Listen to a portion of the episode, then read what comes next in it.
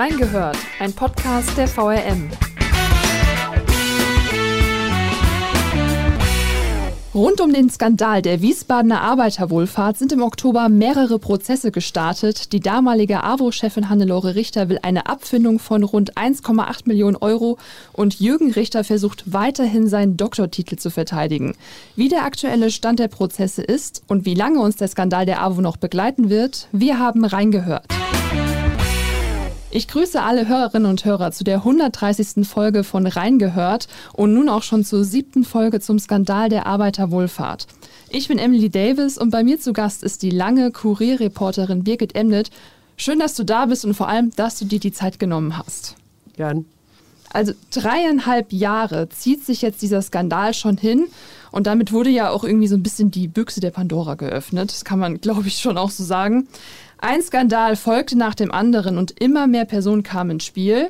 In der letzten Folge im Juni hast du schon vorsichtig eigentlich gesagt, dass wir uns ja auf einer Zielgeraden befinden, aber dass ja noch einige juristische Auseinandersetzungen anstehen. Und so kommen wir ja auch zum Thema der heutigen Folge. Wie sieht es denn da aus, da jetzt im Oktober einige Prozesse rund um die AWO gestartet sind? Wie ist da jetzt deine Einschätzung? Also ganz aktuell gab es ja jetzt diesen, äh, diese Berufungsverhandlung. Jürgen Richter kämpft um seinen, äh, wie auch immer, erlangten Doktortitel. Ähm, er hat nicht akzeptiert die Entscheidung vom Mai, dass ähm, äh, er also Titelmissbrauch begangen haben soll, was damals das Gericht aus Sicht des Gerichts einwandfrei festgestellt hat und ihn zu 100 Tagessätzen nach 80 Euro verdonnert hat. Damit ist er vorbestraft. Ab 90 Tagessätze gilt das. Und, ähm, aber ich glaube, es ist nicht die Summe von 8000 Euro, sondern eher der Statusverlust. Ähm, also er kämpft da wie ein Löwe. Er ist äh, jetzt bei der jüngsten Verhandlung ähm, nicht selbst erschienen, sondern hat einen zweiten Anwalt aufgeboten, einen Strafrechtler aus Mannheim, der ihn auch vertreten wird in der bevorstehenden strafrechtlichen Auseinandersetzung mit, also es gibt ja noch eine Anklage, steht ja im Raum, äh, die noch nicht terminiert ist, wo die ganze AWO-Führungsspitze Frankfurt ähm, um, äh, ja, wegen eines Schadens von 2,2 Millionen ähm, verklagt wurde. Ähm, äh, das ist natürlich außer Jürgen Richter noch seine Ehefrau Hannelore Richter, dann der stellvertretende ähm, äh, Frankfurter Geschäftsführer und langjährige juristische Berater ähm, Panagiotis Triantafilidis und die Finanzchefin Frau Böttger-Kepler. Äh, das sollte ähm, soll jetzt am 16.11 äh, entschieden werden, ähm, wird erwartet. Also da gab es schon eine Verhandlung, da will die AWO Frankfurt allein von Jürgen Richter 1,2 Millionen, insgesamt 2,2. Die Titelmissbrauchssache ist halt seine persönliche äh, Ehre, die da also über die anderen juristischen Auseinandersetzungen hinaus, er will, seit 30 Jahren hat er diesen Doktor wie auch immer sich eintragen lassen in seine persönlichen Ausweispapiere. Angeblich hat er in den USA gemacht an einer Universität, die niemand kennt, weil er sie nicht nennt, über ein Thema, was vage ist, soll um Biografien älterer Juden gehen und eher die Bedeutung von Religion im Leben älterer Juden, also ominös. Die Dissertation ist, liegt natürlich, wird auch nicht vorgelegt, angeblich aus Angst vor Plagiatsjägern. Also diese ganze Sache ist so ominös, zumal die Staatsanwaltschaft ähm, bzw. die Kripo ähm, bei ihren Durchsuchungen in den Häusern der AWO-Verantwortlichen, als es um den Gesamtkomplex ging. Äh, das war 2020. Anfang 2020 gab es Hausdurchsuchungen bei den Verantwortlichen und unter anderem wurde eine Datei äh, sichergestellt, die jetzt ganz interessant ist im Zusammenhang mit dem Titelmissbrauch, mhm. weil darauf der Jürgen Richter schon 2011 sämtliche Zeugnisse und Diplome vom Abi-Zeugnis bis, äh, Sie haben ja echte Diplome gemacht, in Sozialpädagogik zum Beispiel er. Ähm, äh, ja, genau, und auch ähm, Geriatrie und sein Sohn auch. Also von Sohn, äh, Ehefrau und ihm 32 Dokumente mit Abschlüssen jedweder Art niedergelegt in einer Datei. Darunter, interessanterweise, man muss sich auf der Zunge zergehen lassen, es war 2011, als der Skandal weit und breit noch nicht am Horizont war, zwei gefälschte Doktorurkunden auf seinen Namen aus dem Jahr 92, in dem er angeblich promoviert haben wollte. Aber was erhofft er sich denn davon? Er erhofft sich eine Grundsatzentscheidung. Sie ziehen ja die Sache gar nicht äh, runter auf das oder hoch auf das Thema allgemeine Rechtsfragen. Beide Anwälte stehen natürlich jetzt beide auf dem Standpunkt. Es gab damals 93 einen Verwaltungsakt und der wurde nicht bestritten. Also die Behörden müssten jetzt selbst ihren Verwaltungsakt rückgängig machen. Dazu müssten ja Beweise von damals niedergelegt gewesen sein. Es wurde aber niemals was abgeheftet. Es gab auch nie einen Genehmigungsvorgang äh, äh, ähm, bei den Behörden. Also nichts, was irgendwo gefunden wurde. Weder das Hessische Ministerium für Wissenschaft und Kunst noch die Berliner Behörden. In Berlin hat Jürgen Richter einen Zweitwohnsitz. Da hat er auch 280 äh, in die Personalpapiere seinen Doktor auch eintragen lassen. Die wissen auch nicht, wie das passiert ist. Möglicherweise hat er seinen Ausweis aus Wiesbaden vorgelegt oder welche Urkunde auch immer, keiner weiß es. Nirgendwo gibt es Nachweise. Aber die Kripo-Beamten fanden die beiden eindeutig gefälschten Doktorurkunden. Und die sind sowas von ominös, weil die eine von der Johann Wolfgang Goethe Universität in Frankfurt hat eine falsche Schrift für das Jahr äh, oder überhaupt eine falsche Schrift für die Doktorurkunde und auch einen falschen Dekan, den es in dem Jahr, in dem sie angeblich erstellt wurde, gar nicht mehr gab. Der hat äh, vorher war der Dekan im Fachbereich Erziehungswissenschaften. Also die ist ganz klar gefälscht, ganz klassisch. Und die zweite ist von einer ja, also ein Kollege hat Mickey Mouse Universität oder Hogwarts geschrieben, einer United World Authority aus USA. Kein Mensch kennt die, also sie ist nicht zu googeln, sie ist nicht im Internet zu finden. Aber er, es gab eine Fantasieurkunde oder, oder sowas von 92 und darauf hat er einen Doktor der Theologie ähm, äh, ja, angeblich erworben. Und auch da, weil diese so krude ist, diese Urkunde, und es wie gesagt weder diese äh, Lehranstalt oder äh, Promotionsstätte oder wie auch immer gibt, noch irgendwas, äh, was, was es beweisen würde. Aber wie gesagt, die Anwälte wollen genau dieses Thema vermeiden und sagen, er muss nichts nachweisen. Er selbst muss nicht nachweisen, dass er promoviert hat. Es gilt die Unschuldsvermutung. Umgekehrt muss eigentlich müssen die eigentlich gar nicht mal die Strafbehörden, für die wäre es gar kein Thema, sondern für die Verwaltung, die müsste nachweisen, dass äh, der Eintrag damals in seine Personalpapiere falsch war. Also sie müssen einen Verwaltungsakt in Gang setzen und das berühmte juristische Wort dazu heißt Tatbestandswirkung. Also die Tatbestandswirkung ist, also seit 30 Jahren trägt er den Titel. Es wurde halt immer fortgeschrieben. Ich sage jetzt mal für Laien, äh, liegt die Vermutung nahe, es wurde einmal ein Fehler gemacht und der wurde immer fortgeschrieben. Und da gibt es die tollsten Gerüchte und eigentlich ist das eine völlig bizarre ähm, Veranstaltung, eigentlich eine Farce oder Provinzposse, wenn es nicht auf eine Art so ähm, wieder ja, es, es, wirft auch wieder ein, ein Schlaglicht auf diese Art des Skandals, dass es immer wieder mhm. auch so Blüten treibt. Und dieser Doktortitel ist halt eine Blüte. Und das scheint er ja irgendwie ein bisschen ja auch zu wissen, weshalb er ja auch dann in Berufung gegangen ist. Weil eigentlich ist es ja so offensichtlich, dass er einen falschen Doktortitel hat und trotzdem geht er in Berufung. Also. Ich ähm, muss wirklich sagen, für ihn ist es überhaupt nicht offensichtlich. Ich habe mittlerweile das Gefühl, die leben so ein bisschen in ihrer eigenen Welt. Also natürlich, im Prinzip muss er wissen, wie der damals zustande kam. Eigentlich muss er es wissen aber er will es nicht glauben, dass jetzt nach 30 Jahren in dieser wie auch immer erworbene Titel jetzt auf einmal streitig gemacht wird. Interessanterweise hat er auch in der Vergangenheit, also wir haben ja recherchiert in der Sache auch Titelmissbrauch, auch er ist nie in der Hochschul, im Hochschulverzeichnis aufgetaucht als, äh, äh als Promovierender.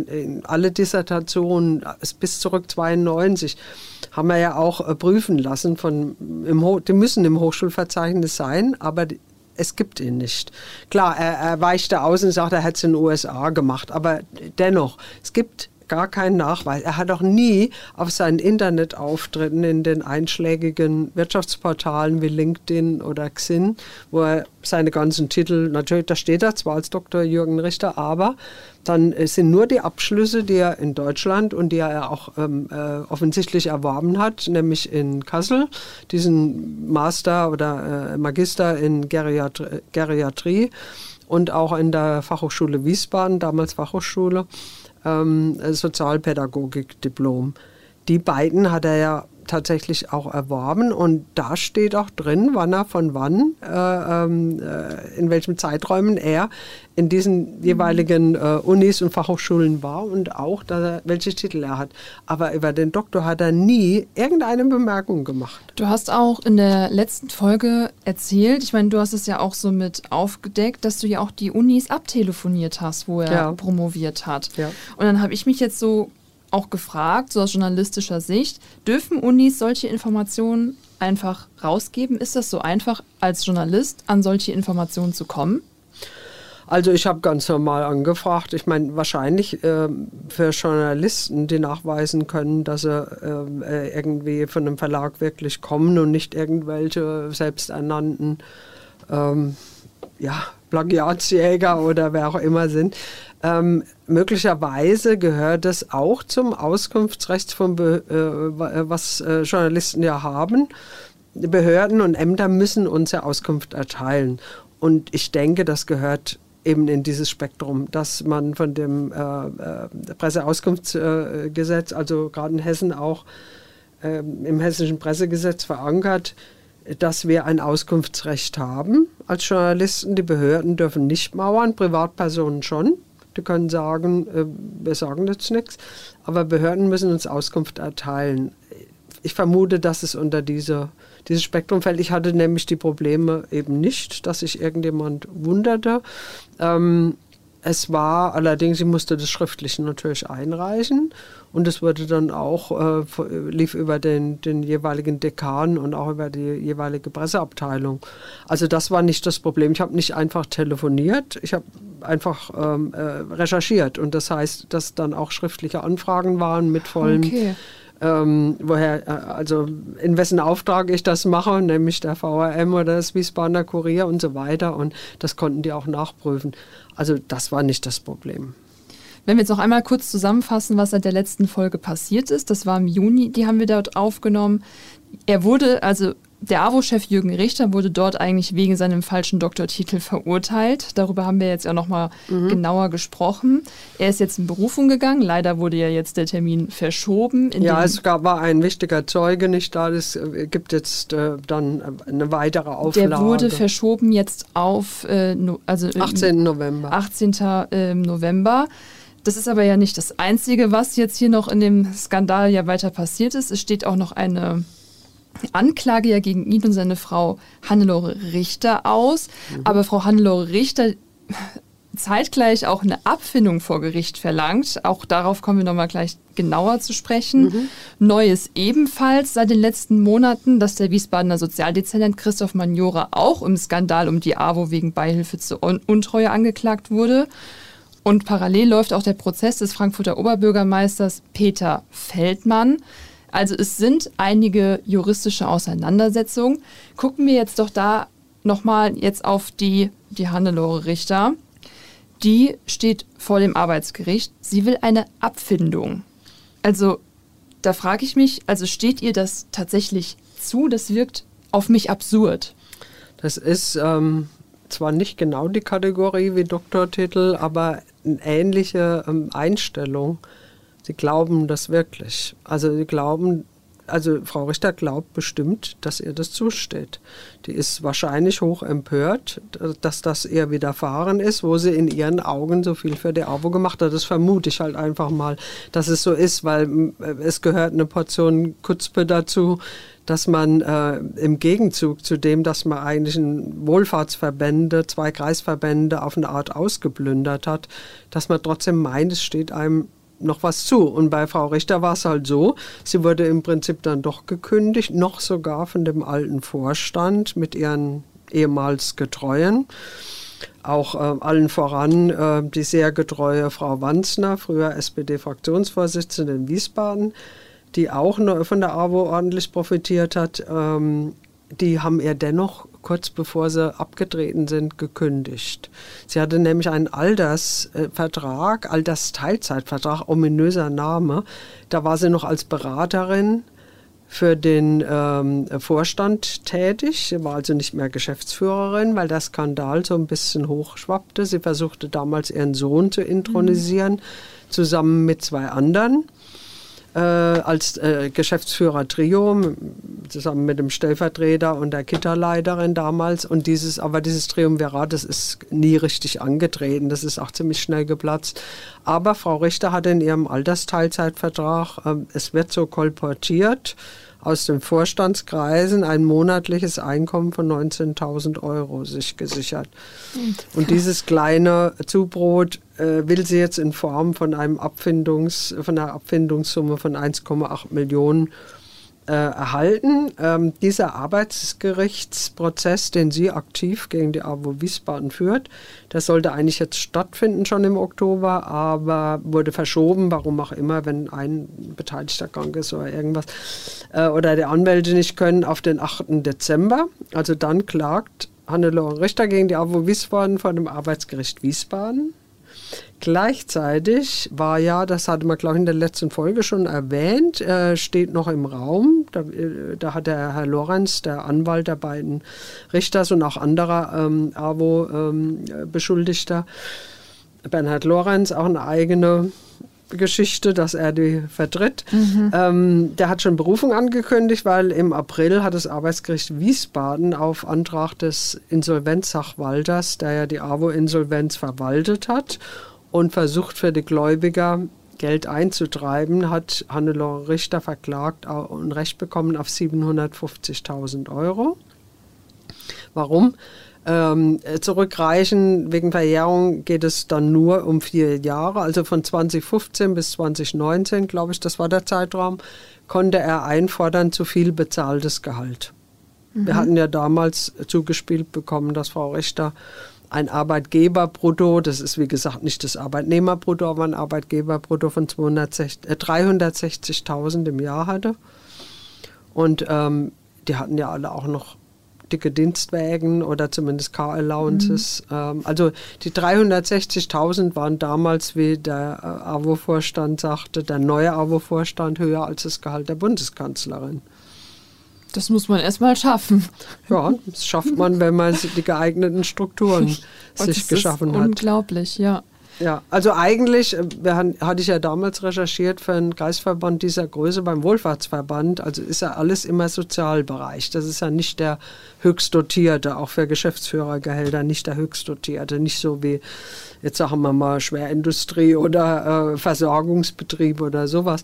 Ähm, also in der Größenordnung, wie die AWO Wiesbaden ja ist oder war, der Kreisverband, wenn man das bei Caritas oder Diakonie mit denen vergleicht, die in ähnlichen Kategorien ja waren, ähm, da habe ich halt immer die Größenordnung von 100 bis 120.000 Jahresgehalt für die Geschäftsführer erfahren. Und genauso sah es auch der Bundesverband der AWO, der ja nicht direkte, ähm, äh, direkten Einfluss hat auf die Kreisverbände oder auf die Bezirksverbände. Das sind so autarke wirtschaftliche Einheiten, äh, der nur halt ja, also das übergeordnete Gremium ist. Es gibt auch Zuschüsse aus Berlin, aber das, äh, die haben nicht so die Einflussnahme, die können die nicht überwachen. Also die Überwachung läuft im eigenen Laden durch einen Vorstand, der jetzt wahrscheinlich besser besetzt ist, als er damals war weil damals hat ja der Vorstand gar nicht, also unter dem Ehepaar Richter hat, haben die jeweiligen Vorstände in Frankfurt und Wiesbaden überhaupt nicht die Geschäftsführung kontrolliert, sondern die waren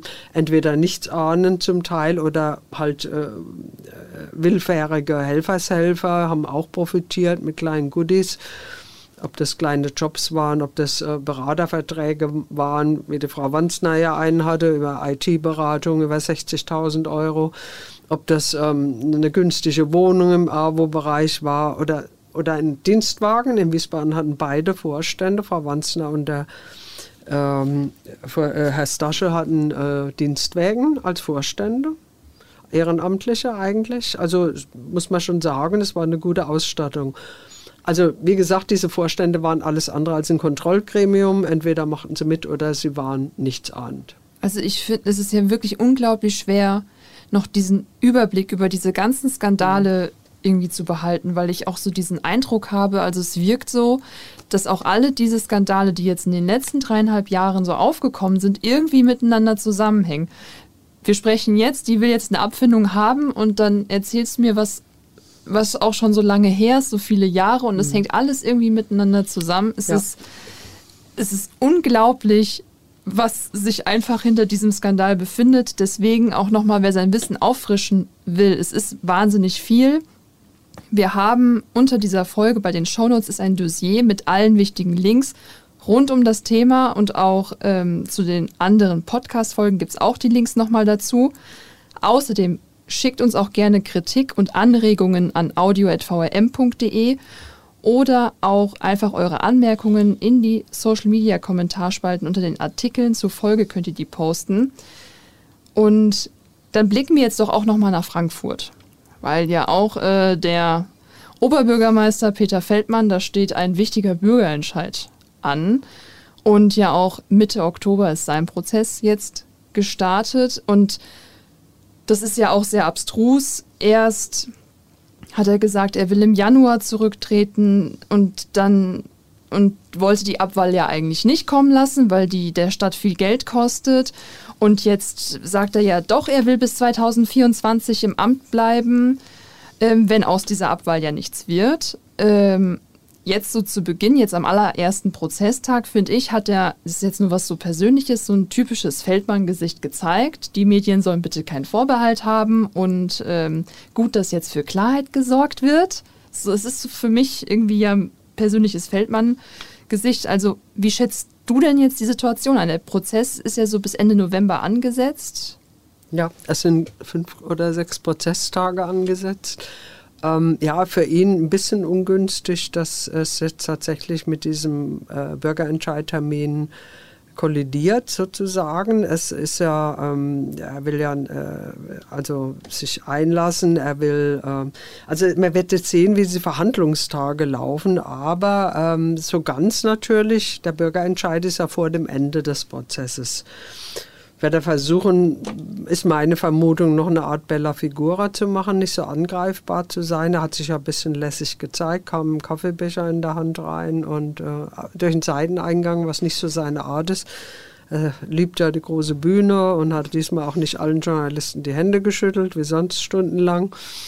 Also das war so nicht. Ähm, ja, wie schätze ich das ein? Äh, Feldmann lebt in seiner eigenen Welt auch. Also, Die leben ähm, alle in ihrer eigenen äh, Welt quasi. Ja, das ist wie bei den anderen Abo-Protagonisten ähnlich. Die, das ist wie eine Wagenburg. Also ähm, am Anfang des ganzen Avo-Skandals kam es mir ziemlich vor wie eine Sekte auch. Also da, weil auch so gemeinsame Überzeugungen sind, wir sind die Guten. Deshalb Angriffe von außen schließen die Reihen wird zurückgeschossen, sofort, ja, mit Anwälten und allem, äh, was man so hatte.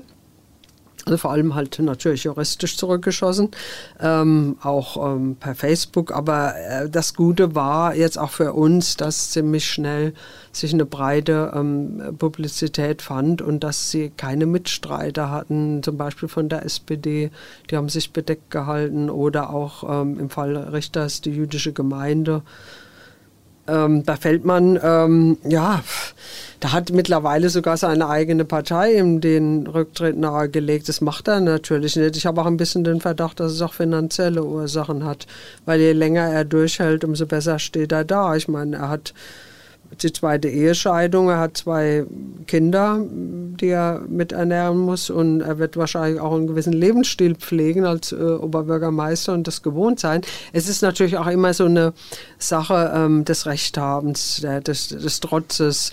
Also das ist zum Teil auch kindisch oder, oder eine eigene Welt, aber ähm, er hat auch handfeste Vorteile. Also wenn er jetzt den November übersteht, was er ja wahrscheinlich sogar wird, selbst wenn er abgewählt würde, glaube ich, darf er noch ein paar Tage im Amt bleiben und dann äh, kommt er wieder in eine andere Gehaltsstufe. Also ich glaube sogar mit dem November Taktik kam er schon in die neue Gehaltsstufe. Ähm, wenn er ähm, dann in Pension geht, äh, soll, hat mal ein Parlamentarier ausgerechnet, soll er 750 Euro im Monat mehr bekommen. Also das mehr als vorher ist natürlich auch im Jahr, übers Jahr gerechnet, was muss eine alte Frau viel stricken. Also ähm, es, das hat auch diese Hintergründe, aber natürlich auch die Bedeutung. Ich meine, der Feldmann hängt natürlich auch an seinem Amt. Er wollte eigentlich Geschichte schreiben.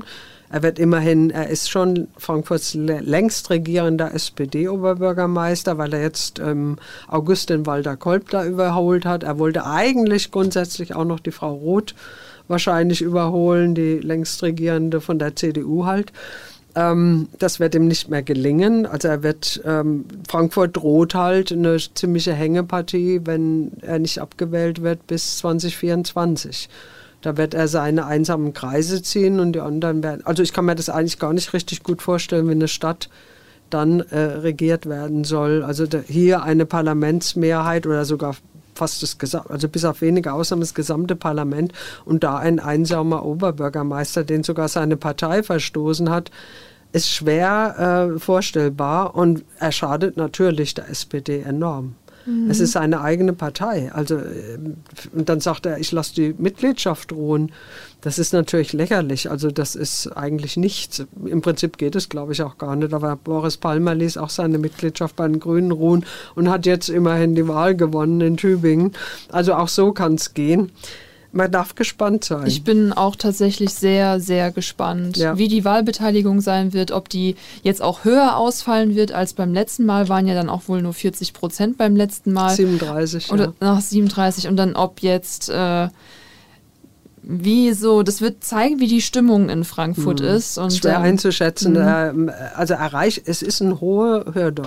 Es müssen 153.000 unzerquetschte Stimmen ihn abwählen, also mit Ja, diesen Bürgerentscheid stimmen. Das soll er, wahrscheinlich ist die Frage, soll er abgewählt werden, dann mit Ja stimmen. Ja. Man kann natürlich auch mit Nein stimmen, wird er selbst machen äh, und ein paar Getreue. Aber wird dieses Quorum erreicht? Das ist für, auf kommunaler Ebene sehr schwer. Eine Stadt wie Frankfurt, die so international ist, wie viele Leute interessieren sich für Kommunalpolitik? Mhm. Auf der anderen Seite ist wirklich jetzt ein Hype. Also ich meine, gewisse Medien wie die FAZ natürlich, die trommeln ohne Ende gegen Feldmann. Ähm, aber letztendlich ist es jetzt eigentlich auch eine, eine Sache des Anstandes. Äh, er achtet meines Erachtens auch das Amt gar nicht. Also das, äh, seine Person geht ihm vor allem. Also der dreht sich echt in, um seine eigene Person und alles andere ist egal. Ich meine, das sind ja jetzt auch ganz schön viele, da sind ja viele Skandale passiert. Gab es irgendeinen Skandal, der dich am meisten beschäftigt hat? Im AWO-Komplex? Ja.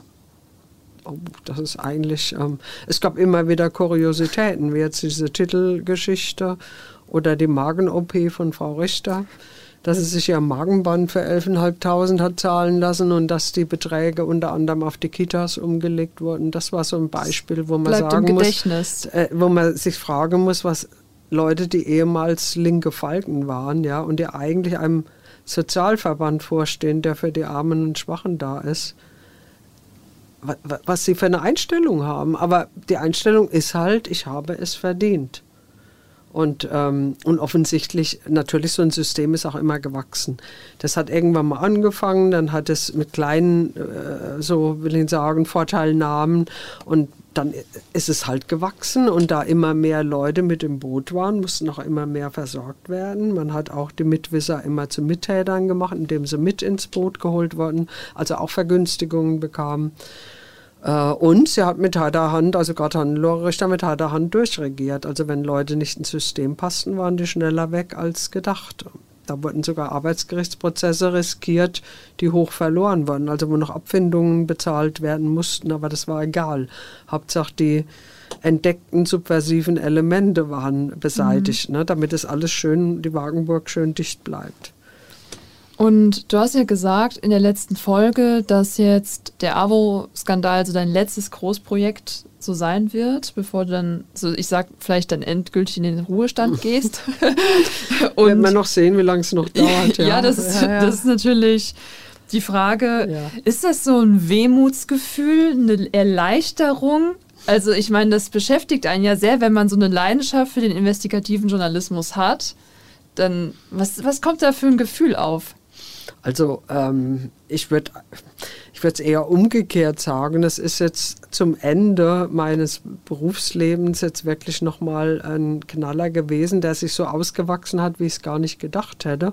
Als ich, als ich das Thema äh, begonnen habe, ähm, da war ich ja schon im Ruhestand, also in der passiven Altersteilzeit und äh, hatte halt auch die Zeit, mich zu kümmern. Muss man schon sagen, es war sehr aufwendig. Also es war äußerst aufwendig, gerade die Anfangsrecherche. Und ist es ja auf eine Art, du merkst es ja auch, wie komplex das geworden ist. Es ist ja wie eine Krake oder es ist halt ein weit verzweigtes System mit vielen Facetten und vielen äh, Beteiligten. Und ja, was über Jahre und Jahrzehnte gewachsen ist und ähm, äh, was sehr bizarre halt auch ähm, Auswüchse hat.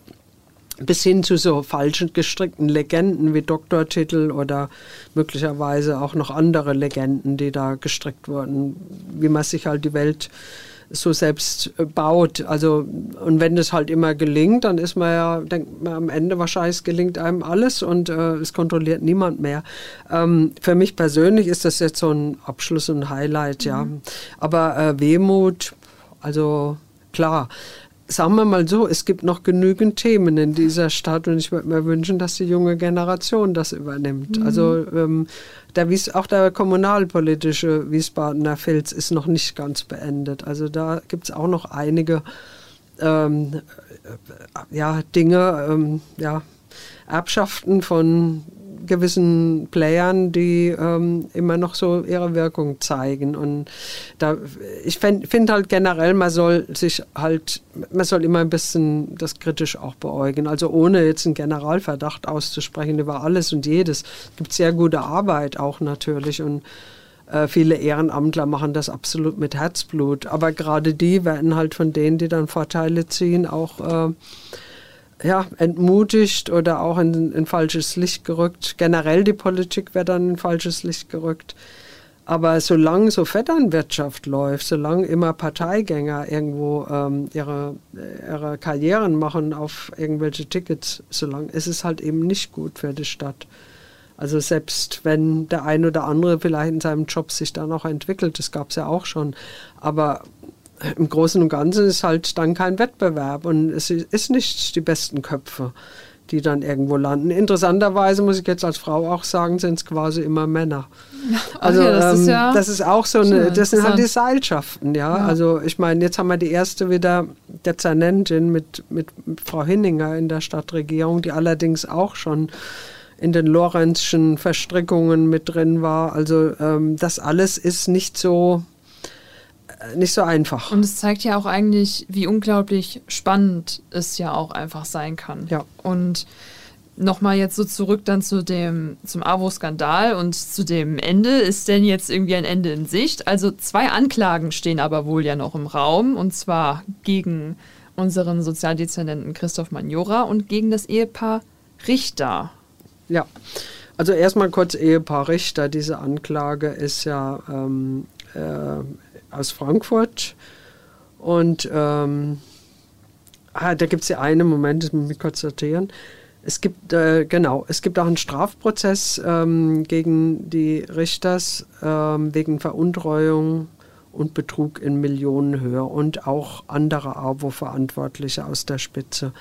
Ähm, da geht es allerdings in, äh, halt um die Frankfurter äh, Flüchtlingsheime, wo äh, halt überhöhte Abrechnungen für den Betrieb der Heime und die Dienstleistungen rund um die Heime gelaufen sein sollen. Da ist auch noch ziemlich viel im Argen. Da gibt es ja auch diese AWO Protect, die da Sicherheitsleistungen gebracht hat. Da gibt es noch den Klaus Roth in Frankfurt, der Kita-Leiter war und gleichzeitig AWO Protect Geschäftsführer. Der hat, wurde jetzt auch schon aus Wiesbaden zur Rückzahlung von Geld äh, verurteilt. Also ähm, da stehen noch ein paar Sachen aus. Ähm, also das ist die Strafrechtsebene in Frankfurt vor allem, also jetzt der, der, äh, der AWO-Spitze. Christoph Manjura ist halt natürlich der Wiesbadener politische Arm. Also Frankfurt hat Feldmann, wir haben Manjura, ist zwar nicht dieselbe Kategorie, weil nicht Oberbürgermeister, aber ähm, es wurde halt jetzt Anklage erhoben wegen eines seines, also Anklage beläuft sich auf Scheinarbeitsverhältnis. Er war zwei Jahre nach seinem Studium Referent persönlicher von Frau Richter bei der AWO Wiesbaden und soll in dieser Zeit eben nicht, also laut Anklage nicht ordentlich dafür gearbeitet haben, nämlich die 30 geforderten Stunden die Woche und deswegen Beihilfe zur Untreue sogar der schwereren Art, weil die Summe von 100.000 erreicht wird. Also es geht um 100.000 Schaden. Es kommt auch noch ein kleineres Arbeitsverhältnis dazu was auch mit in der Anklage mit verpackt ist. Ähm, er hatte noch nebenbei einen Minijob beim AWO Förderverein Robert Krekelhaus. Den gibt es heute nicht mehr, aber das war so ein, halt ein Verein äh, von Förderern rund um dieses Altenzentrum. Das soll er angeblich Altenpflege geleistet haben, hat er natürlich nicht gemacht. Also da geht es um 9.500. Ähm, dieser Minijob wird, ist jetzt in der Anklage drin, er hatte aber noch einen weiteren, der wegen Verjährung wohl nicht jetzt mehr drin ist, aber den er auch hatte, nämlich von 2012 bis 2015 bei der, beim AWO-Kreisverband, äh, hat er auch einen Minijob gehabt, da war er noch Student. Und in der Zeit war er aber auch Fraktionsvorsitzender der, oder er wurde es 2013, als, ähm, äh, als Gerich äh, Oberbürgermeister wurde, wurde, rückte er nach und wurde Fraktionsvorsitzender. Damit war er natürlich ein wichtiger Player. Und er hatte einen Minijob bei der AWO, für den er mhm ich glaube, das hat er sogar selbst gesagt, nicht gearbeitet hat. Also der steht allerdings jetzt nicht in der Anklage, sondern der nächste Minijob, den er nicht mehr bei der AWO haben durfte, sondern dann beim Förderverein, weil bei der AWO war er ja angestellt. So, was aber nicht in der Anklage drin ist, und da bezieht er sich jetzt drauf und äh, sieht es als Erfolg, kann man auch sehen, äh, war der zweite Vorwurf der Mandatsträgerbestechlichkeit. Das stand auch im Raum, waren die Ermittlungen gelaufen, da gab es wohl nicht genügend Beweise für. Was nicht mit drin ist, ist äh, nochmal der Vorwurf, dass er ähm, Dokumente durchgesteckt haben soll an AWO-Vorstand, also Dienstgeheimnisse verraten haben soll, als Sozialdezernent bereits. Ne? Das andere war ja ähm, als Stadtverordneter die Anklage. Ja, also die Anklage ist erhoben, aber terminiert ist sie nicht. Mhm. Und für ihn wird es halt politisch eng, weil er äh, wiedergewählt werden will. Also er hat nämlich seine Amtszeit läuft nächstes Jahr aus und von Januar bis Ende März muss seine Wiederwahl erfolgen. Ja. Und wenn dieser Prozess dann erst terminiert wird oder beginnt, äh, ist dann die Frage, ob die SPD oder überhaupt die Stadt Wiesbaden sich einen Sozialdezernenten auf der Anklagebank ähm, erlauben kann. Also politisch ist es, äh, ist es ganz schlecht. Und also, für die SPD erneut natürlich ein Problemfall. Also wie wollen sie entscheiden? Ja, sie wollen natürlich ihrem Sozialdezernenten nicht in den Rücken fallen. Also das ist schon äh, eine Situation, die ist nicht schön. Also ich merke schon, es sind es sind super viele Themen sind hier wieder noch offen. Wir haben auf jeden Fall ja dann noch äh, Stoff für eine neue Folge. Und es wird dann, wenn es neue Ergebnisse gibt, einige äh, Prozesse sind, ja auch jetzt noch länger angesetzt. Dann werden wir auf jeden Fall euch nochmal die Ergebnisse präsentieren.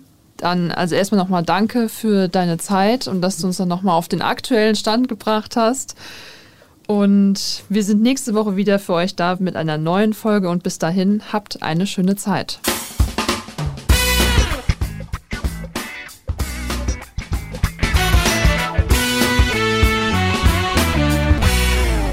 Reingehört ist eine Produktion der VRM von Allgemeiner Zeitung, Wiesbadener Kurier, Echo Online und Mittelhessen.de. Redaktion und Produktion die VolontärInnen der VRM. Ihr erreicht uns per Mail an audio.vrm.de.